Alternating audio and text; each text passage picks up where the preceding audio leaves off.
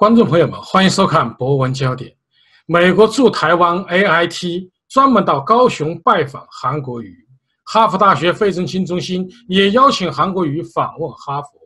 如何看待韩国瑜受西方追捧现象？如果韩国瑜参与2020年总统大选，他的胜算又有几何？就此话题，我们连线专访中国职业律师、前资深法官钟景化先生。下面有请钟景华。呃，钟律师，您如何看待西方啊追捧韩国瑜现象呢？韩国瑜呢公布了啊，就说这有几个教授呢邀请他啊，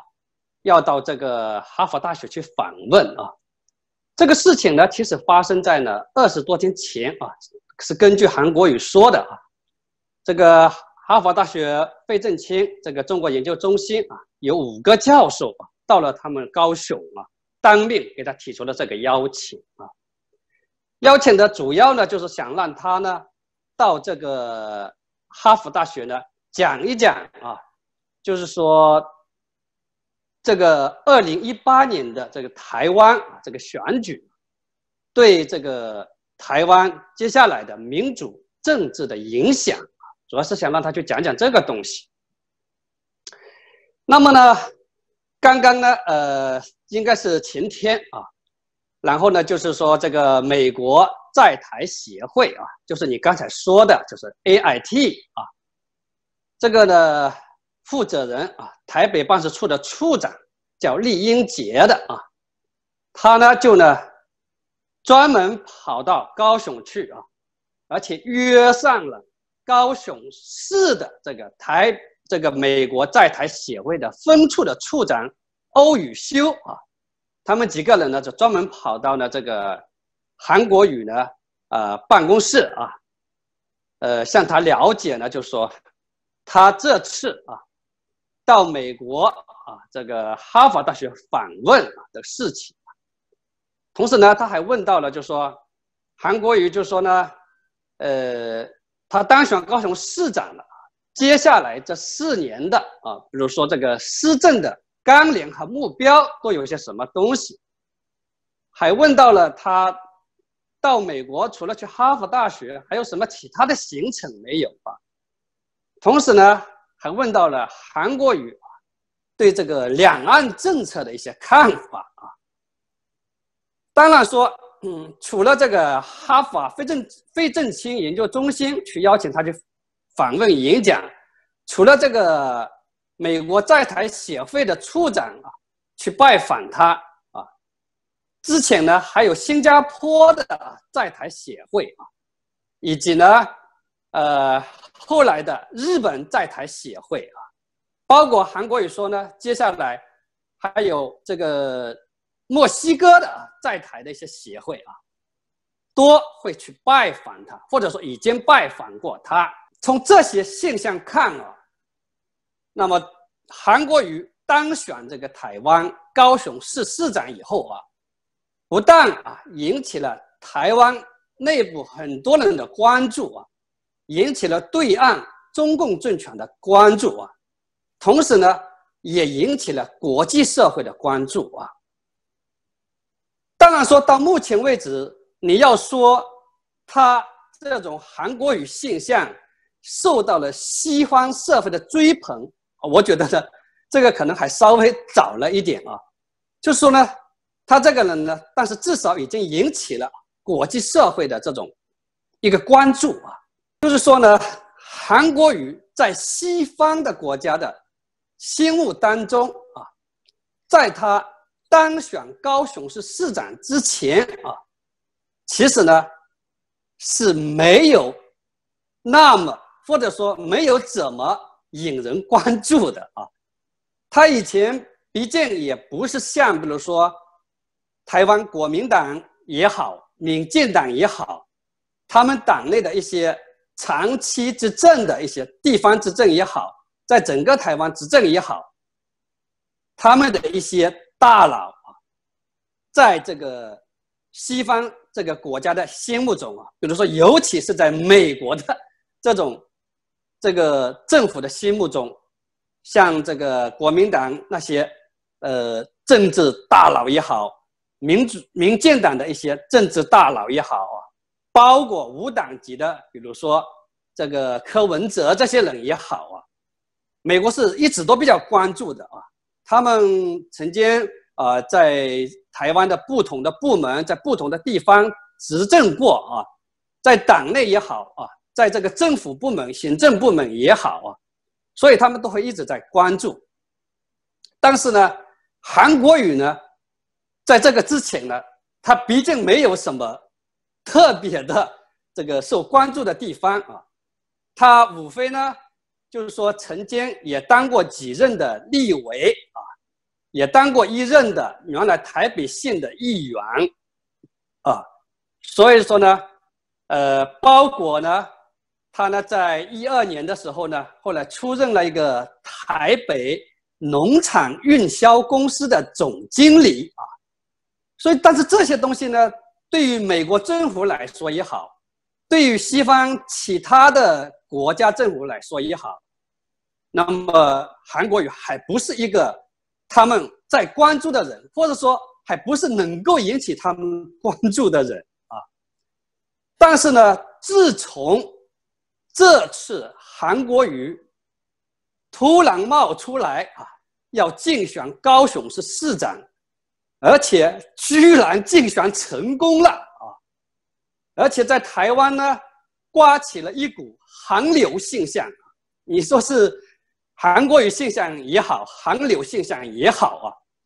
但是确实啊，现在包括台湾岛内，我前面说过了，不管是国民党还是民进党，还是其他的各个政治派别啊。现在呢，对韩国语呢都非常关注啊，呃，包括对岸的这个中共当局也是一样啊。那么说明就是说，西方国家的这些政府啊，这些人员已经认识到，韩国语这个现象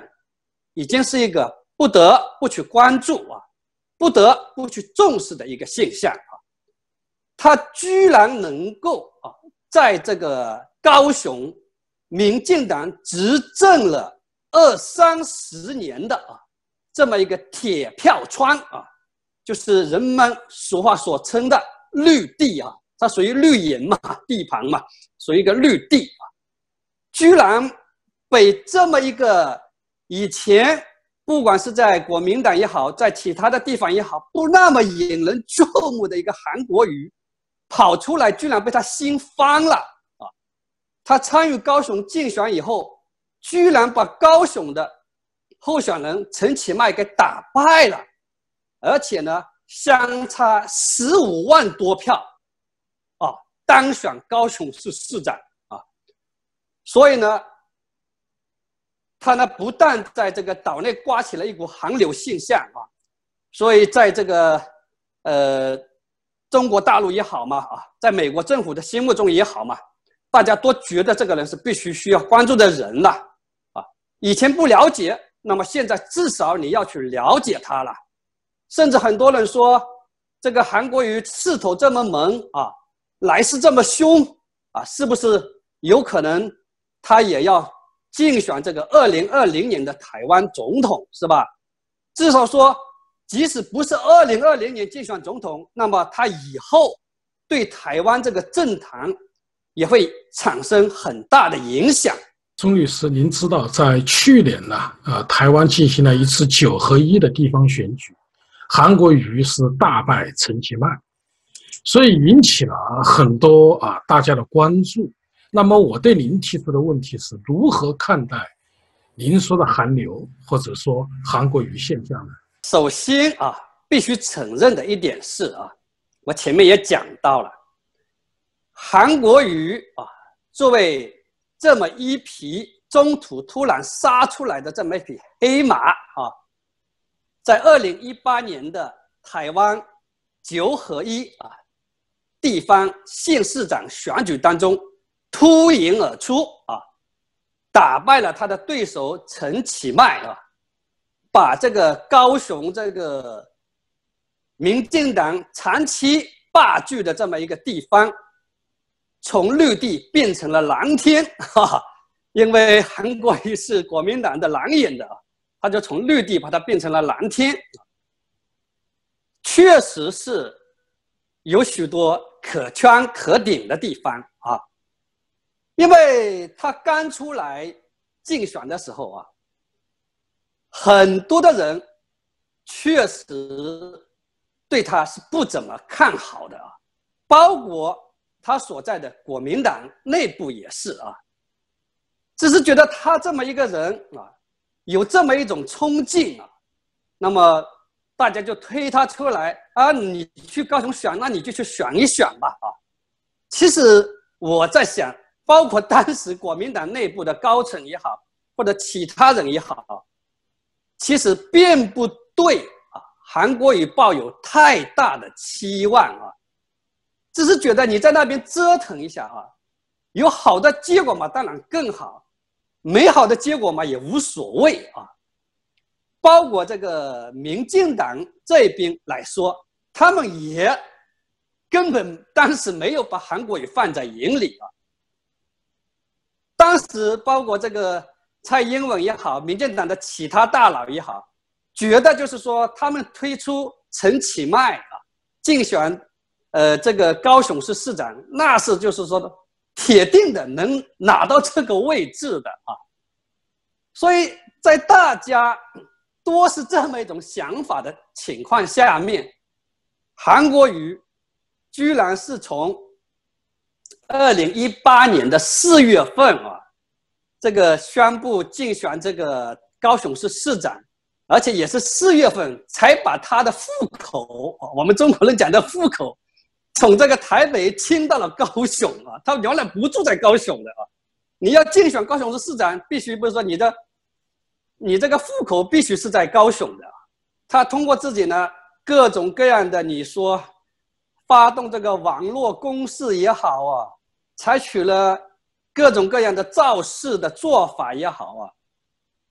但是最终他赢得了这个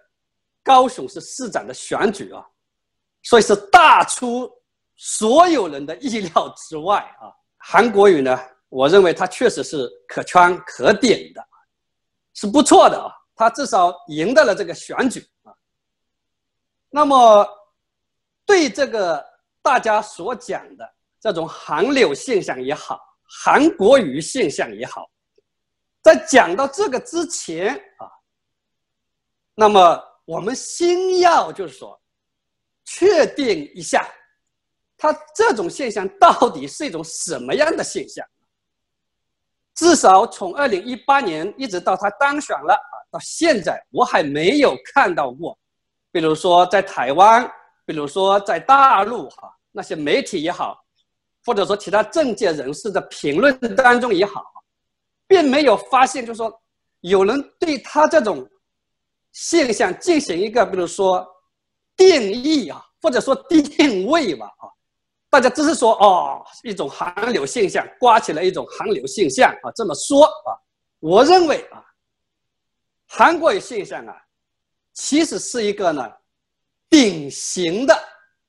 中国式乱世出英雄的这么一种现象啊，这是我对他的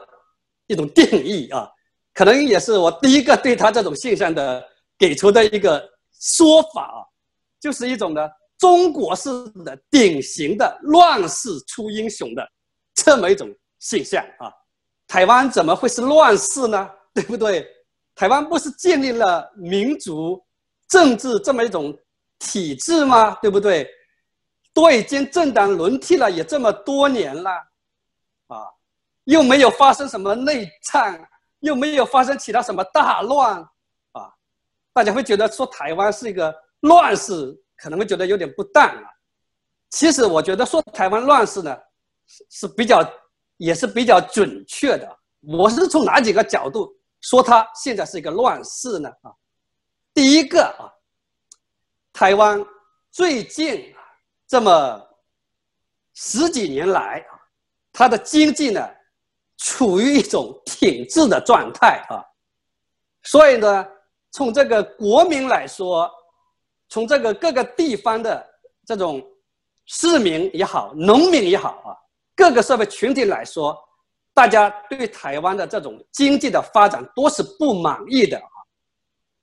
你说达不到天怒人怨的这个程度嘛？那么说民生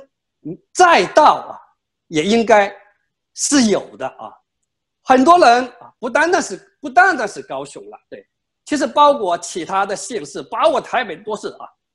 大家都认为，哎呀，台湾这十几年的经济真的是搞得太糟糕了，是吧？很多的地方，人们失业啊，工资很低啊。比如说高雄，高雄现在的这个很多人的平均工资啊，如果说起来，大家可能都不大敢相信啊。如果折算成人民币，你知道有多少吗？也就是那么三五千一个月。是不是很多人都觉得，甚至有的不觉得不敢想象，那台湾怎么会这么差呢？对不对？那么大陆现在无无论怎么说，即使是打工仔是吧，一个月工资也不至于这么低，对不对？但高雄包括很多台湾一些落后的县市区，工资真的是很低啊。这是我从这个在美国的很多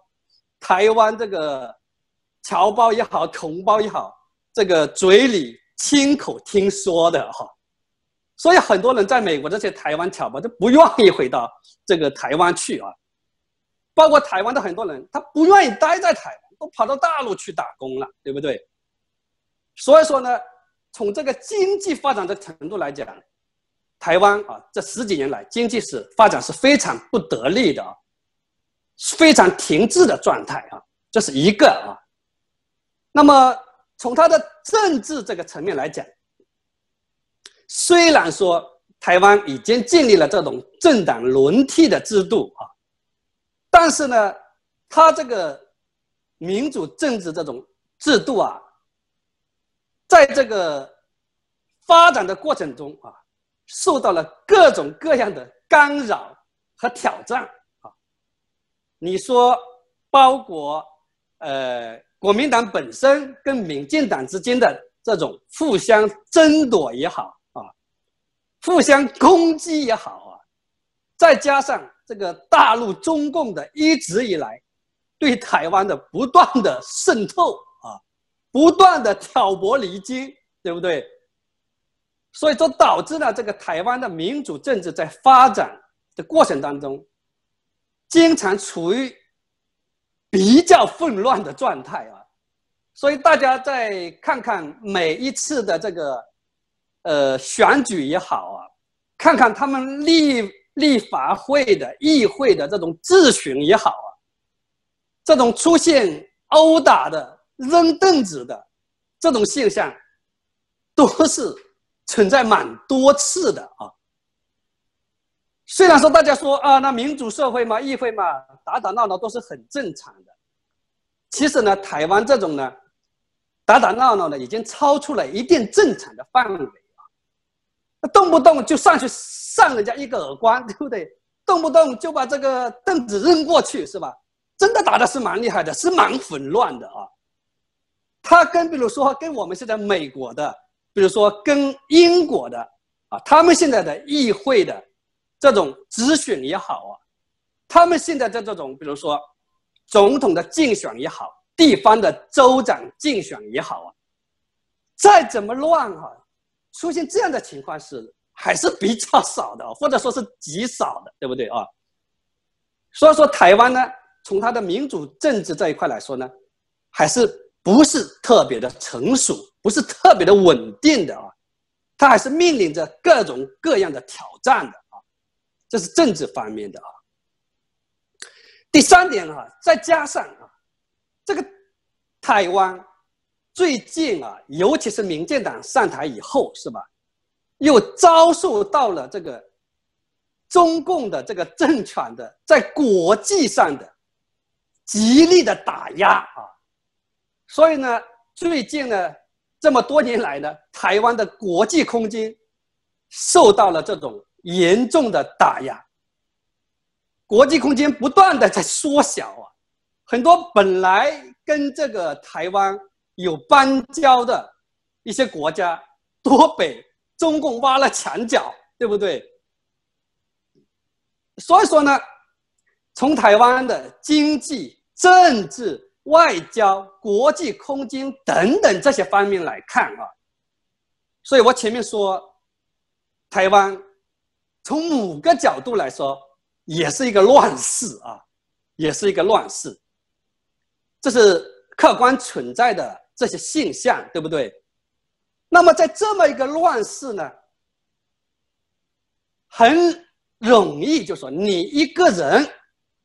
你有一些特别的一些潜质啊，或者说有一些特别的一种特质啊，那么你出来做工作也好，你出来选举也好啊，那么你可能特别容易引起一些人的关注啊，可以特别吸引人们的一些眼球啊，再加上呢。这个韩国语呢，不管怎么说啊，从我个人对他的这个了解从这个媒体上也好啊，从各个渠道也好啊，对他的了解来看啊，他至少他还是一个敢说敢做的人啊，他呢也有一定的演讲号召能力啊，和这种。这种人际关系的整合能力啊，这些都必须承认的啊。他还具备他的一些实干的精神啊，这些呢是他本身具备的一些东西。对于韩国瑜这个人呢，那么需要简单的给大家讲几点啊。他这个人呢，啊，其实经历还是蛮丰富的。他当过军人啊，当过少校，当过老师，啊，当过三届的立法委员，还当过原来台北县下面的一个市的副市长啊，又当过这个呃台北这个农业产销公司的总经理。二零一七年呢，他还曾经竞选竞选过国民党的主席啊，所以他这个人呢，经历也是蛮有趣、蛮丰富的，也是的。很愿意去挑战、尝试各种东西的人，啊，他第一次出名是在一九九三年的五月份，那个时候呢，他是立法会委员。他呢有一次在立法会呢，就是辩论的时候呢，跟当时也是立法院红人的陈水扁发生了争执，他呢。一下子跑过去，把陈水陈陈水扁这个陈水扁的桌子给掀翻了，而且呢，给了这个 陈陈水扁一拳打了，把那个打伤了。啊，那个时候呢，九三年的时候呢，陈水扁刚好也是这个立法院的红人啊，所以呢，而且打住院了，所以在这次的这个争执当中呢，这个韩国也就引起了很多人的关注哈。很多人的关注，说第一次他的出名是在这里，二零零一年啊，他呢因为竞选这个立法会啊不分区立委啊，就台湾所说的不分区立委，他呢就失利，失利呢他就暂时退出了这个政坛。二零零一年啊，退出以后呢，他就跑呢跑到他老婆的家乡，就是台湾的云岭县。跟他老婆两个人呢，办了一家呢，这个呢双语学校啊。因为他的老婆是云林人，他的老丈人据说在云林呢也是蛮有名的一个大富啊。他就跑过去就不当了立立呃这个立法会他也不干了，就跑过去。后来在零五年的时候呢，他又跑出来呢，当了一年多的在台北县的下面一个叫什么市的一个当了一年多的副市长。后来呢，觉得当怎么没当怎么好，又跑回去办学校了，是吧？一直到这个二零啊一二年啊，当时呢，他就出任了这个台北我前面讲到的台北农产运销公司的总经理啊。这个单位啊，它呢其实是一个公司和。公司合营的单位啊，既有政府的股份，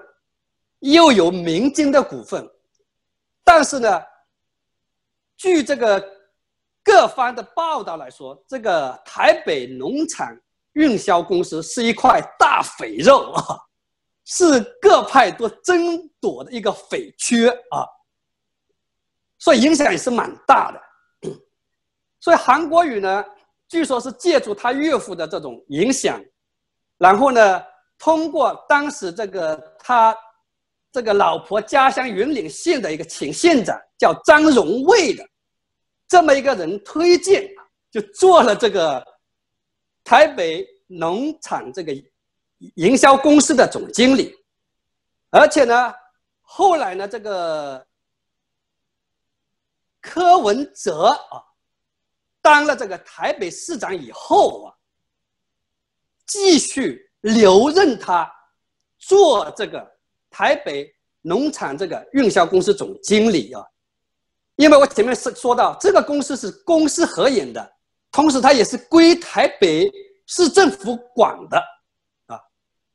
在这个当这个农场台北农场运销公司总经理期间，那么韩国瑜也经常会。在这个台北的议会啊，跟这个柯文哲一起接受这些议员的质询啊。我听了他的几次受质询的这个视频啊，他呢也是非常的，就说的，呃，这种的，我们说他也是非常冲的这么一个人，而且呢也是呃，能够有一点这个辩论能力的这么一个人，所以。在这个接受质询的过程中，他呢，比如说对跟这个当时一到现在还比较有名的台北一个市议员，这样叫这个王世坚的，这个两个人呢，就呢有好几场这个辩论呢，弄得呢就是大家呢就哄堂大笑啊，那就是说呢，很很博眼球的啊，这么一些东西啊，所以在农场运销公司的岗位上。他呢，因为这些辩论啊，他呢也引起了大家关注啊，而且呢，他在这个农场运销公司的这种当总经理的过程中，他经营的也非常得力啊，创收也非常不错，而且呢，就是说呢，给他这个农场运销公司下面的这个管理人员也好，员工也好啊，大发奖金啊，年终啊，居然给发了。每个员工里头给给他发了四个月的奖金啊，所以呢，当然也赢得了很多的明星，大家觉得哇，这个总经理好，对不对？虽然说也遭到了一些人的这种反对啊，说他拿这个呃农场运销公司，毕竟还是有政府的股份的嘛，这看国家之慨哈，博自己的名声哈。但是呢，总体上就是大家对他的能力哈，对他这种还是。在某种程度上还是认可的啊，对他这种实干精神，啊，那么在二零一七年，比如说他又竞选这个国民党党主席跑出来啊，虽然说后来呢没有竞选上，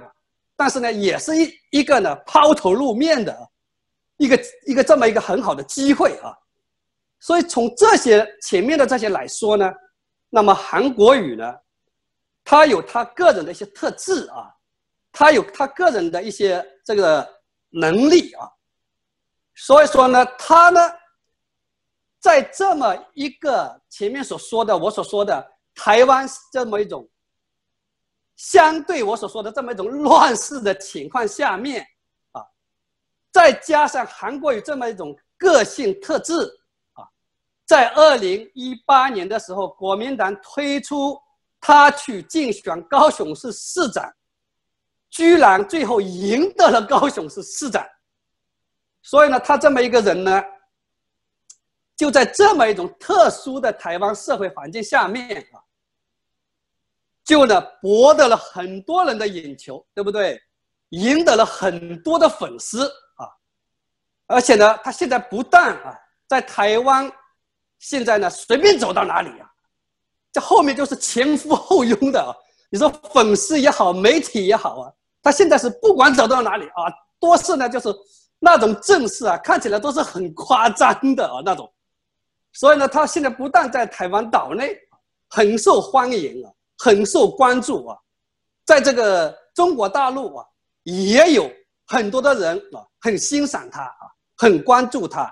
啊，周先生，您的分析啊比较独到啊，是乱世出英雄啊。呃，韩国瑜确实与众不同啊，因为他演讲的风格比较轻松幽默，同时呢，他提出的口号啊也比较简明，比较接地气，特别是在经济这一块儿，比如说高雄市又老又破等等，都非常抓眼球啊。但是呢，也有人对韩国瑜啊提出了不同的看法，就认为呢，他因为提出的一些主张啊。呃，跟蔡英文啊这个不一样，比如说跟中共怎么合作、怎么打交道，所以有些人认为呢，韩国瑜啊就是中共在台湾的接班人。您的看法是什么？其实呢，哈，对这一点呢，啊，我倒呢，啊，不是很赞同的啊。呃，其实这个网络这个传言也好啊，甚至说。在海外的一些名誉人士也好，啊，都曾经发表过啊，认为呢，韩国瑜这次竞选上啊，也是呢，中共一些五毛党在后面呢推波助澜的一些作用啊，包括在这个韩国瑜竞选期间啊，台湾岛内的一些媒体啊，一些舆论爆出啊。说韩国瑜啊，曾经啊，在这个大陆的北京大学官法管理学院博士班读过书啊，上面有他的名单啊，甚至还有人说呢，中共啊曾经资助了这个韩国瑜十亿的人民币，让他去竞选啊，都有哈。各种各样的传言啦，都有。那么对于就说呢，说这个韩国瑜啊，曾经在大陆北京大学博士班读过书啊，这一点呢，韩国瑜是承认的啊。但是，但是很多的网络当时的一种传言的，还在竞选过程当中的传言，说他是专门去接受中共的那种。专门的培训啊，就那种接班人士的那种培训啊，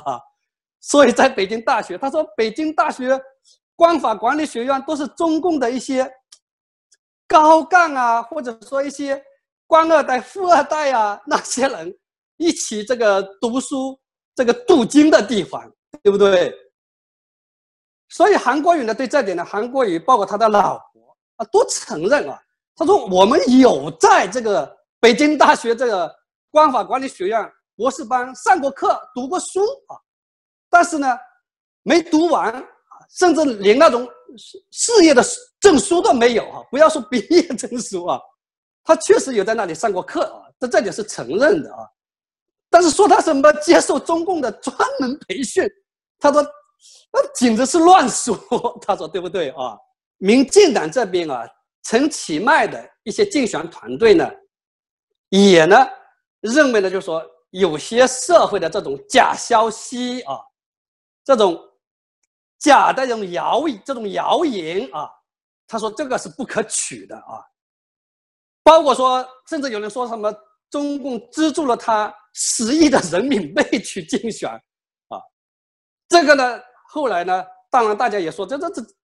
这个子虚乌有的事情啊，也是没有的事情，对不对啊？所以说，这个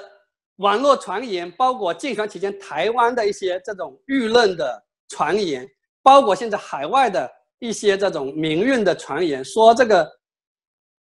韩国瑜啊是中共在台湾这种新的代理人啊，甚至是中共在台湾的接班人啊。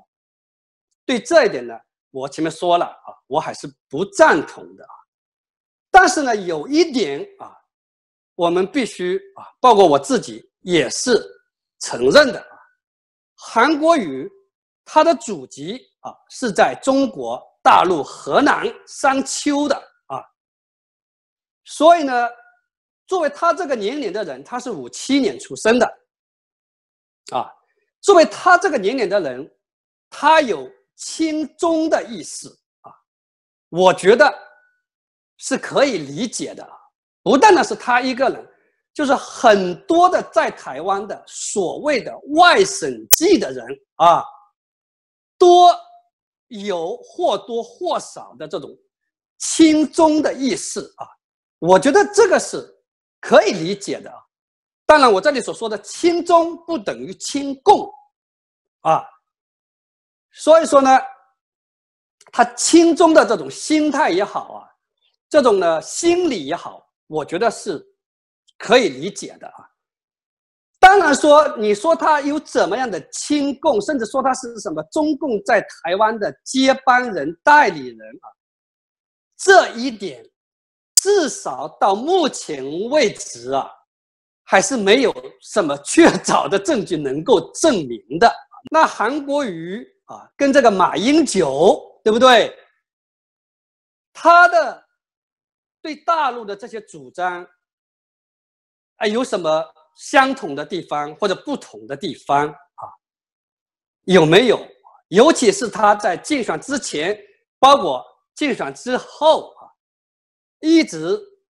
强调，就是说他坚持“九二共识”哈，这是他公开说的啊。所以呢，从这一点来讲啊。谈到这个九二共识来讲啊，那么可以说他跟马英九是一致的啊，因为马英九也是一直强调认可九二共识的这么一个人啊。但是就说这个九二共识啊，到底有没有共识哈，也是许多人。不管是台湾还是大陆，还是海外的民运人士或者国际社会，本身就是大家在争论的一个东西。我认为，其实有九二，但没有共识啊。这个观点呢，其实是蔡英文也是这么认为的啊。所以说，在九二年有那么一次双方的商谈和聚会啊。但是并没有达成什么共识啊，所以我认为这个观点是对的啊。那么现在，包括马英九也好，包括韩国瑜也好，包括国民党的其他啊政治大佬也好啊，说有九二共识啊，啊，包括这个中共当局也是一样，对不对？但是。这个九二共识是什么呢？啊，按照他们来说，就是九二共识一中各表，哈，这个共识就是一中各表。但是，不管是九二那次的商谈也好，包括后面的长时间的实践这种交流也好，有。到底或者究竟真的有一中各表的这个种共识吗？其实是没有的，对不对？共产党或者说中共，他从来就不认可一中各表，你居然是可以表成你是中华民国的，对不对？他这个一中各表就说我就是中华人民共和国。是整个中国的唯一的合法代表，对不对？这是他的至今为止的一个一贯的一种认识，对不对？那么，包括马英九也好，包括韩国瑜现在说的九二共识也好，包括整个国民党也好，他们说的一中各表，当然他们认为，哦，你中共一中各表，你表你的中华人民共和国，我表我的中华民国，对不对？啊，其实说从实质上说呢，这是一种呢自欺欺人也好啊，或者说是双方互相忽悠也好啊，实质上并不存在什么九二共识、一中各表，对不对？你说这个马英九也好，韩国瑜也好，包括刚刚前段时间韩国瑜在这个第一次这个高雄市议会直选的时候，很多人这个民进党的人就是步步紧逼的问他这个九二共识，你到底是什么共识？你韩国瑜，你敢跑到大陆去跟大陆官员交流的时候，你敢说自己是代表中华民国的吗？他说，啊，包括以前这个马英九在跟中共大陆交往的过程中，你敢跑到大陆去说我们这个九二共识一中各表表的就是我们中华民国是中国的代表，你们敢吗？你们有做过吗？他们说。实质上确实是不存在的，对不对？呃，周先生啊，您刚才谈到了韩国瑜啊对于啊九二共识的看法，啊，应该说跟马英九还是比较接近的，是吧？呃，跟蔡英文是不同的。那么，我想向您提的问题是：如果韩国瑜二零二零年参与啊总统大选，你觉得他的胜算有多少呢？到目前为止啊，韩国瑜啊。也从来没有表态过啊，自己要参加这个二零二零年的台湾总统大选啊。当别人啊问他，这次哈佛大学邀请他去访问啊，包括这次美国在台协会这个处长李英杰跑到高雄去拜访他。那么大家问他，那么是不是就意味着你啊也打算参加这个台湾二零二零年的总统选举啊？是不是也想跑到美国去探听探听消息、露露面，对不对？这个韩国瑜呢，他是这么说的：你们都是想多了，没有这么多的事情啊。所以说，这是韩国瑜他自己表的态啊。但是，韩国瑜当然说讲是这么讲，但是他也没有说哦，那我就肯定不参加二零二零年的总统选举了，他也没有这么说过啊。所以说呢，而且大家从台湾的整个社会这个情势发展来看啊。从这个政坛的，我们说他是政客也好啊，说是政治家也好，他们这种的这种态度啊，甚至这种表态，很可能前面一个月是这种表态，后面一个月变了，都是完全有可能的。所以说呢，就我个人认为啊，韩国瑜啊。参不参加二零二零年的这个台湾总统竞选，到目前为止，两种可能性都是存在的，啊，都是存在的。那么，从台湾的媒体舆论啊，以及政界的一些人士评论来看啊，大多数人认为韩国瑜啊是不会去。参加二零二零年的台湾总统竞选的啊，他们的理由认为啊，韩国瑜毕竟啊刚刚当上高雄市的市长啊，他的竞选的承诺多还摆在眼前。啊，就是我们所说的还在历历在目，帮助台湾高雄啊。这个人民摆脱这种又老又穷的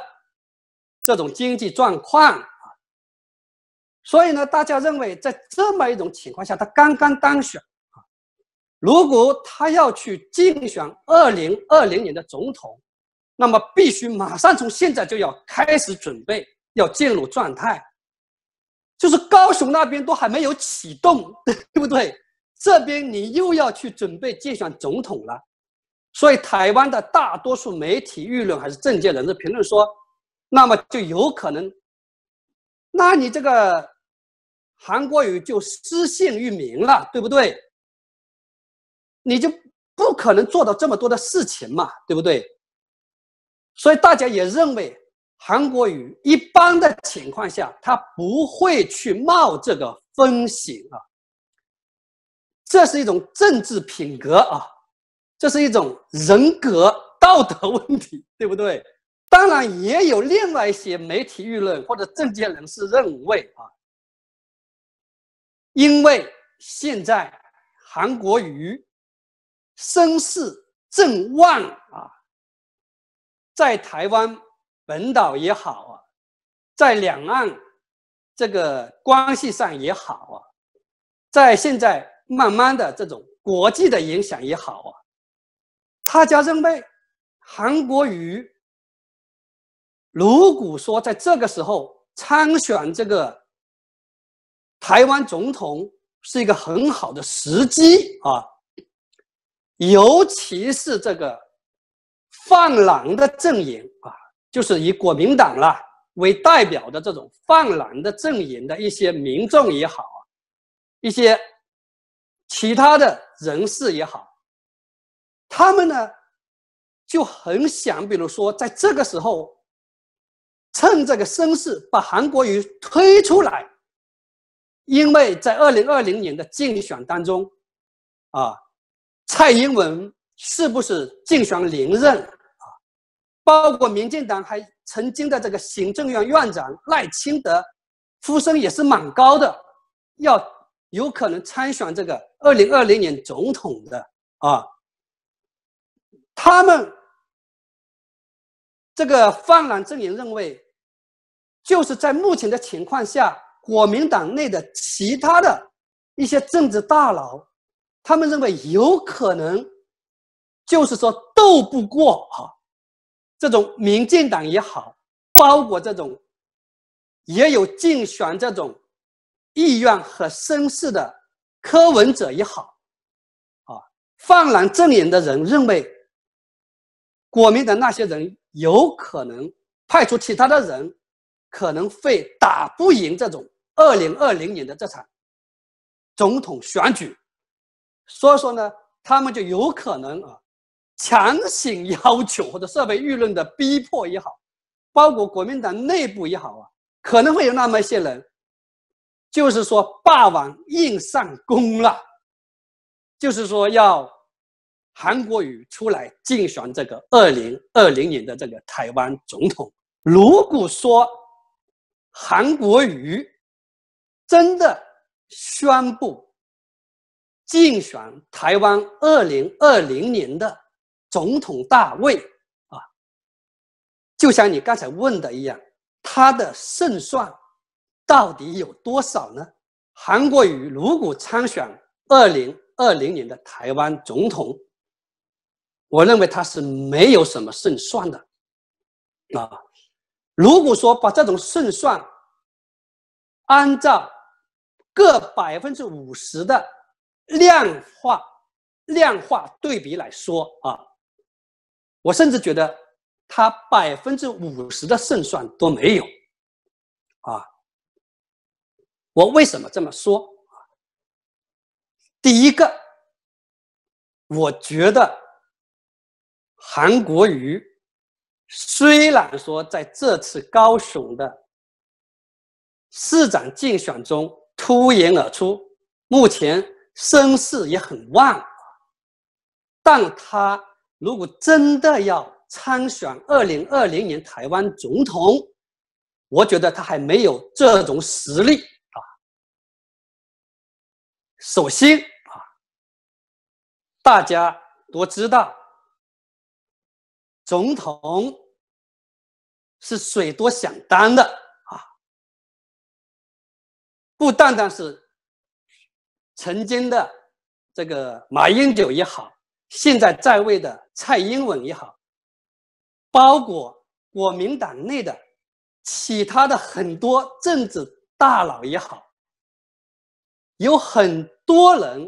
现在都是在虎视眈眈的，多想争夺这个大位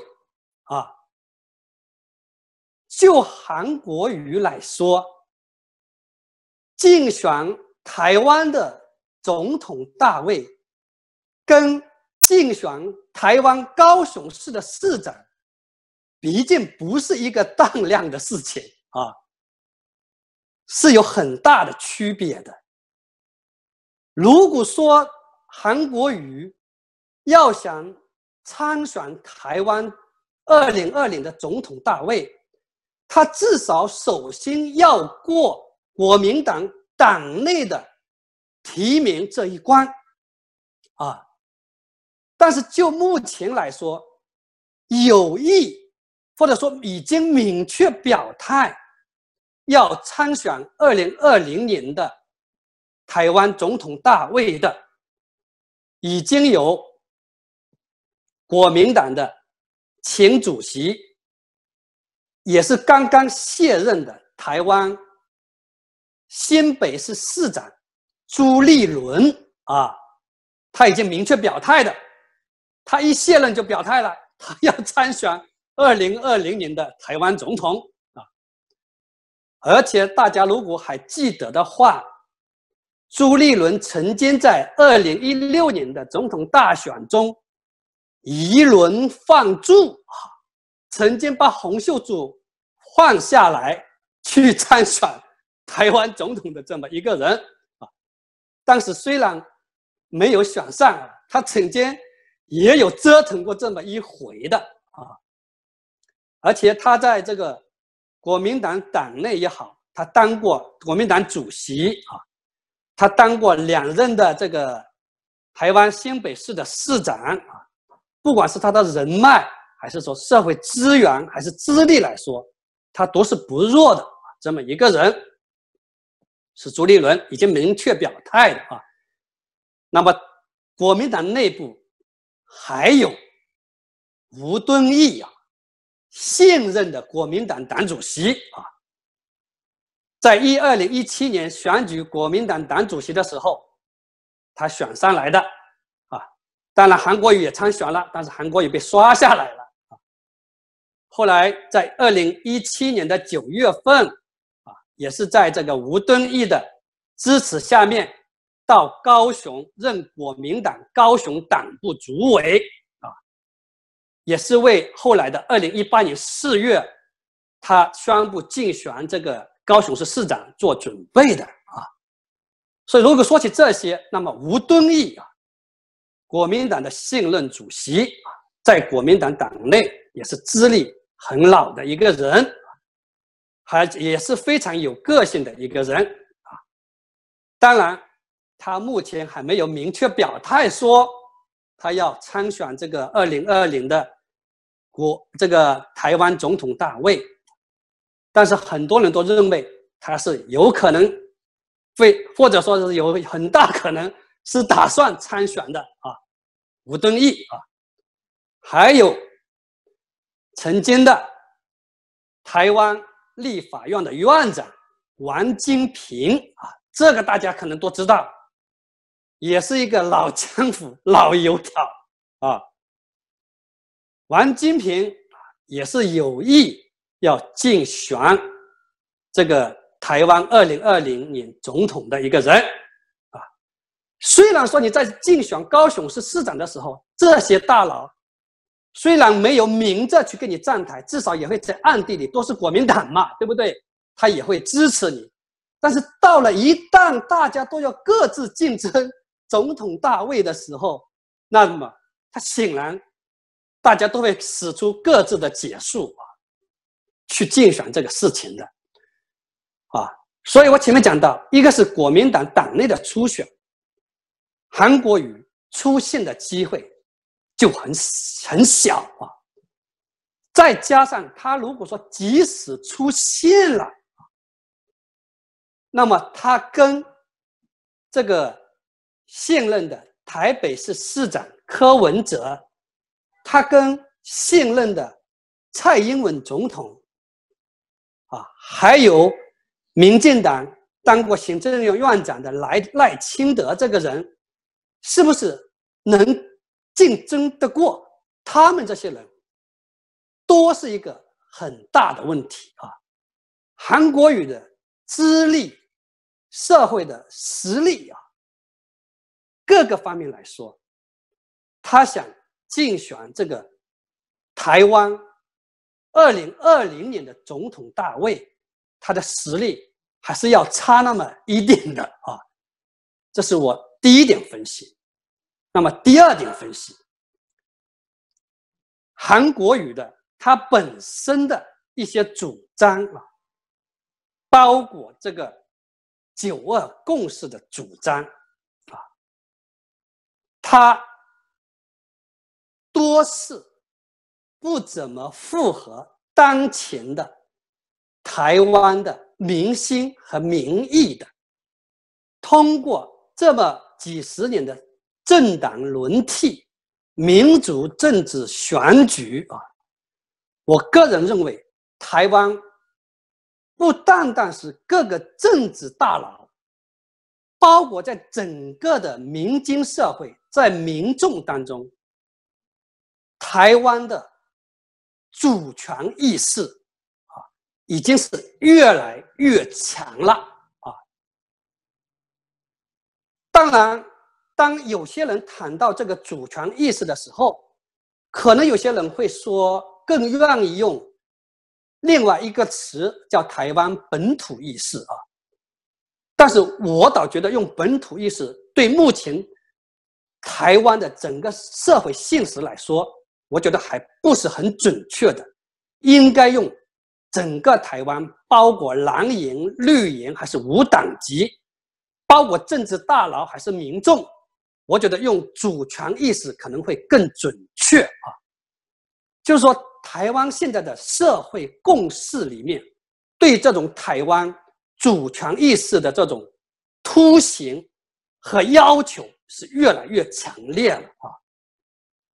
所以，你韩国瑜提出的这种九二共识的这么一个主张啊，包括以前这个马英九也好，国民党其他的人也好。他们那个时候提出来可能会好一点，但是现在，在这个整个台湾国民主权意识越来越强的时候，你还坚持这个九二共识，我觉得就是不怎么得民心、得民意的。一个最简单的例子也可以说明这个问题啊，就是在今年的年初，习近平发表。对台讲话四十周年，对不对？纪念讲话的时候提到“九二共识”“一国两制”的时候，然后蔡英文进行了反击啊，认为从来就没有过什么“九二共识”，也绝对不会接受“一国两制”。蔡英文这么一反击。瞬间就赢得了台湾岛内各个派别人的大力的支持啊！从这点来看，就是说，至少在目前，已经九二共识已经越来越不得人心啊！台湾社会的主权意识已经越来越强，所以这个韩国瑜。他坚持的这么所谓一个“九二共识”的主张，也可能导致他如果参选这个二零二零年的台湾总统，成为他的一个很大的劣势啊！观众朋友们，钟景华先生告诉我们，西方追捧韩国瑜，是因为韩国瑜是台湾政治的新潮流。在台湾九合一地方选举中，韩国瑜的表现呢，卓尔不群。形成了独特的韩国语现象，但韩国瑜是否参加二零二零年总统选举尚待观察。好，各位观众朋友，今天的节目到此，感谢您的收看，也感谢钟景化先生。